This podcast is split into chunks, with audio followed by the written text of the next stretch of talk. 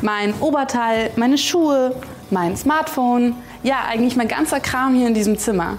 Auch wenn die Dinge alle aus unterschiedlichen Geschäften kommen, haben sie doch alle eines gemeinsam. Es gibt sie nur, weil es den Beruf des Industriemechanikers gibt.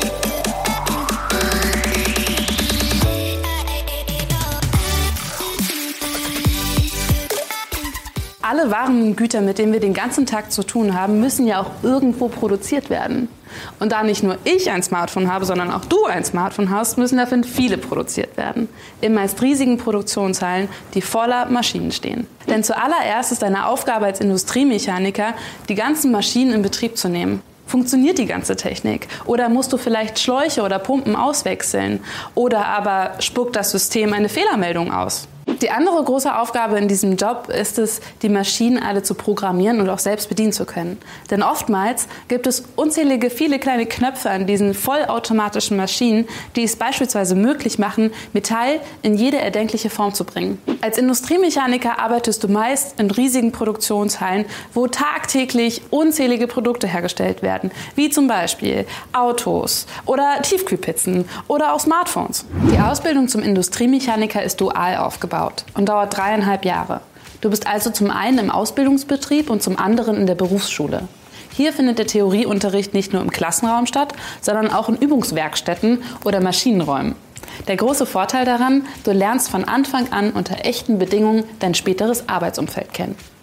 Die Ausbildung zum Industriemechaniker oder zur Industriemechanikerin wird in vier Schwerpunkten angeboten.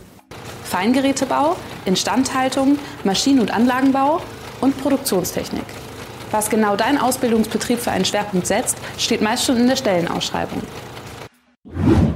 Weil nicht alle Produkte vollautomatisch hergestellt werden, lernst du in der Berufsschule auch das klassische Handwerk, wie zum Beispiel Feilen, Bohren, Sägen oder auch Schweißen. Mit deinem Know-how kannst du bald einzelne Bauteile herstellen und auch reparieren. In den praktischen Phasen zeigt dir dein Ausbilder Schritt für Schritt, wie die Steuerungstechnik der Maschinen funktioniert. So kannst du Roboterarme oder Fließbänder bald selbst programmieren. Im ersten Jahr deiner Ausbildung verdienst du im Schnitt 825 Euro, im zweiten 875, im dritten 950 im Monat und im letzten Ausbildungsjahr 1000 Euro. Wusstest du schon, dass in der Ausbildung zum Industriemechaniker viel Wert auf Sportunterricht gelegt wird? Denn in diesem Job musst du körperlich fit sein, weil du viel stehst und auch mal Bauteile durch die Halle tragen musst. Neben Muskelaufbau geht es bei diesem Training auch um Rückenübungen.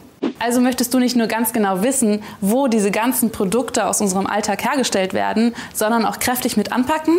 Dann bewirb dich jetzt auf ausbildung.de für deinen Traumjob.